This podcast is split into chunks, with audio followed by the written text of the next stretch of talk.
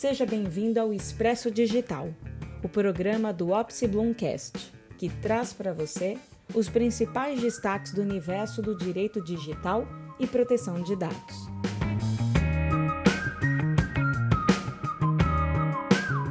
Eu sou Juliana Brúzio e hoje acompanho você nesse giro de notícias.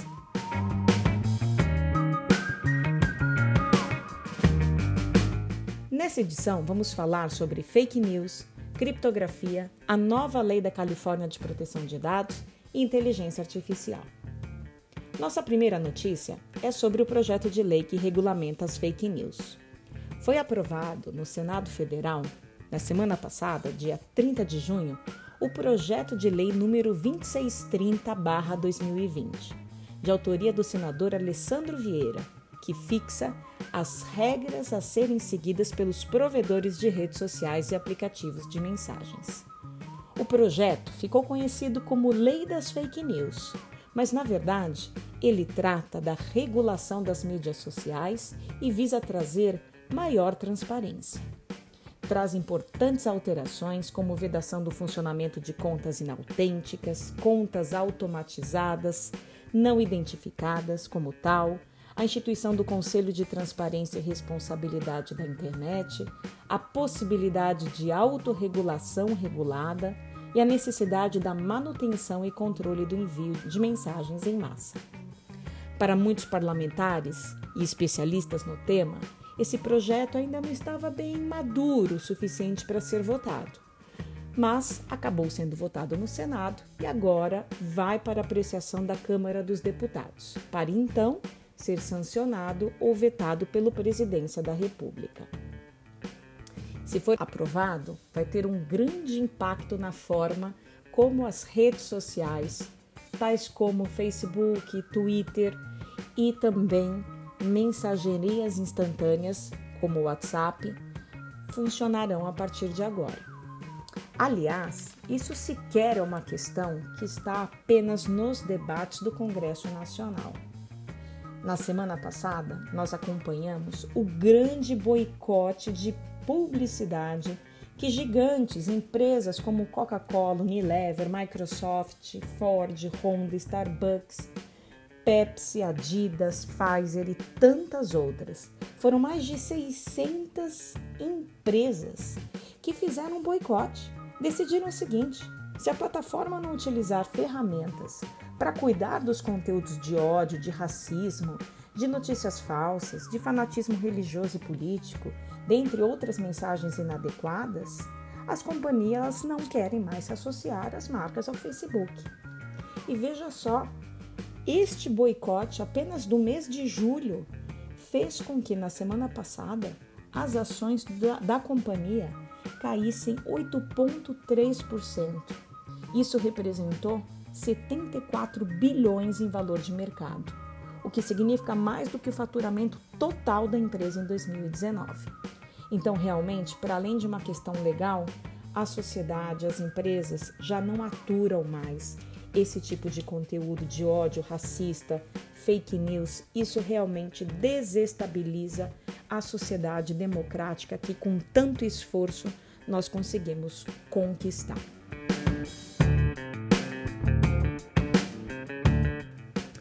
Bem, agora vamos falar sobre criptografia.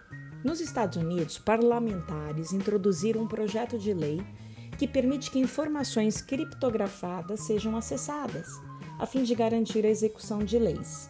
Tema bem polêmico. O projeto causou uma repercussão enorme, já que determinaria que fabricantes de dispositivos e sistemas operacionais criptografados permitam descriptografar dados mediante ordem judicial, o que atingiria a essência da criptografia, que é a codificação dos dados. Lembrando que vários modelos de negócio de aplicações no mundo de hoje se baseiam no conteúdo criptografado. Então, se aprovado esse projeto de lei, os provedores de sistemas operacionais, aplicativos de mensagens, provedores de e-mail, fabricantes de computadores, consoles, de videogames, smartphones ou qualquer outro dispositivo que tenha capacidade de armazenamento terão que se enquadrar nesses novos ditames. Nosso próximo tema é o CCPA, que é a sigla para California Consumer Private Act, a Lei Californiana de Proteção de Dados. Essa lei entrou em vigor no dia 1 de janeiro de 2020, com prazo de seis meses para produzir seus efeitos. Passado esse período, agora é esperado que a lei finalmente passe a ser aplicada. A lei foi aprovada pelo governador da Califórnia em 28 de junho de 2018. Ela volta-se à proteção de dados pessoais dos consumidores e entrou em vigor em 1 de janeiro de 2020. Essa lei ela foi fruto da iniciativa de um rico empresário do setor imobiliário, uma pessoa chamada Alastair McTaggart. E com isso, os consumidores eles passam a ganhar maior controle sobre a disseminação de suas informações pessoais online, porque passam a ter o direito de supervisionar as práticas de coleta de dados das empresas de tecnologia nos Estados Unidos. Além disso, vai se tornar mais difícil compartilhar ou vender dados sobre indivíduos menores de 16 anos. Um dos autores da nova lei, o congressista e democrata Ed Shaw, tentou em 2017 aprovar um projeto de lei que exigia dos provedores de internet pedirem permissão aos usuários antes de acessar, vender ou compartilhar sua atividade no navegador. O projeto de lei, porém, permaneceu parado no comitê, demonstrando como a influência das empresas de telecomunicação e tecnologia na Califórnia foi capaz de barrar esse tipo de iniciativa. Porém, com o aumento da conscientização sobre como as empresas de tecnologia estão obtendo informações do usuário, o que ficou evidente com as revelações do caso Cambridge Analytica, a legislação passou de rascunho para lei em uma semana. Portanto, o California Consumer Privacy Act consiste na primeira tentativa dos Estados Unidos de obter uma lei abrangente de proteção de dados. Muitos opinam que é o mais rigoroso regime de proteção de dados nos Estados Unidos. Além de estar entre as regiões com maior economia do mundo, a Califórnia é, curiosamente, a sede de várias gigantes da tecnologia da informação. Daí, sua maior atenção e importância. Por isso, também a Califórnia é tradicionalmente um estado mais atuante nas questões de tecnologia e privacidade em relação aos demais estados norte-americanos. Essa medida poderá servir como catalisador para outros aprovarem leis similares. Sabemos que no Congresso americano já tramitam projetos para, em âmbito federal, regular a proteção de dados pessoais. Além disso, esta lei da Califórnia traz a garantia de direitos importantes para os consumidores. Como nós já falamos, alguns deles saber quais dados pessoais são coletados, usados, compartilhados ou vendidos. Podem também excluir dados pessoais mantidos por empresas, optar não vender dados pessoais e de não haver discriminação em termos de preço ou serviço quando um consumidor exercer um direito à privacidade previsto no texto normativo. Muito embora o prazo para o início da aplicação do California Consumer Privacy Act fosse 1 de julho, uma pesquisa realizada por uma empresa chamada Ética informa que 56% das empresas entrevistadas ainda não estariam preparadas para a efetiva vigência da lei californiana. Esse dado é especialmente preocupante se levarmos em consideração que a lei traz sanções severas como multas de 2.500 dólares por violações não intencionais e que podem chegar até 7.500 dólares por violações intencionais.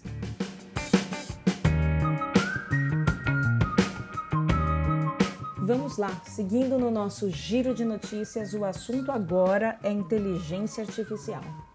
O youtuber Funk Turkey criou uma música inédita da banda Iron Maiden usando inteligência artificial. A canção intitulada Power Grave foi desenvolvida pelo youtuber ao aplicar o sistema matemático da cadeia Markov, que por sua vez usou a base de dados do site Genius Lyrics. No mês passado, Funk Turkey já tinha criado uma música inédita do Nirvana, intitulada Smoother. Pois bem, notícias como essa não são novas, porque nós sabemos que já várias músicas foram formuladas por inteligência artificial, até mesmo roteiros de filmes. Ou ainda a Sinfonia Inacabada de Schubert, que foi desenvolvida por algoritmos e depois apresentada com toda a pompa no London Hall Music em Londres. Esses são apenas alguns exemplos de como a inteligência artificial pode ser usada de uma forma criativa e inovadora. E fica a pergunta: existe criatividade além do humano?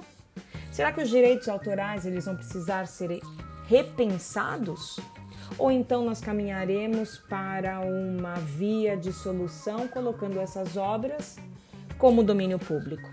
Isso não parece justamente atender à legítima e justa remuneração que todo criador precisa ter pelo esforço de ter criado uma obra intelectual. Por outro lado, há aqueles que apontam que o regime da obra colaborativa poderia atender situações como essa. Enfim, o assunto ainda é bastante polêmico estamos muito no meio do caminho tentando chegar num ponto que melhor adeque a todos, tanto a sociedade como aqueles titulares dos direitos autorais e também aí os sistemas em que são feitos com machine learning. Como já virou aqui tradição no Expresso Digital, deixo para você uma dica de leitura. É o artigo Armadilhas e Saídas para a Regulação de Fake News, que eu escrevi ao lado dos professores Juliano Maranhão e Ricardo Campos. No artigo, tratamos dos impasses e das alternativas para a regulação das fake news. Para ler, basta visitar nossa coluna no site do Conjur. Antes de encerrar, gostaria de convidá-lo para participar do segundo preview online do Congresso de Direito Digital, Tecnologia e Proteção de Dados. Esse evento ele é gratuito, ele é organizado pela Opsi Bloom Academy e está para acontecer. Anote aí na agenda, 21 de julho. Para mais informações, visite o site opsibloomacademy.com.br. nosso episódio de hoje chegou ao fim, mas na semana que vem tem mais. É toda quarta-feira ao meio-dia que lançamos um novo episódio no Opsi Bloomcast, disponível nas principais plataformas agregadoras de podcast. E não deixe de visitar o nosso site www.opsibloom.com.br e também acompanhe as últimas notícias de proteção de dados e privacidade no nosso portal da privacidade, que é o www.portaldaprivacidade.com.br. Eu sou Juliana Brúzio e foi um prazer estar com vocês hoje. Até a próxima!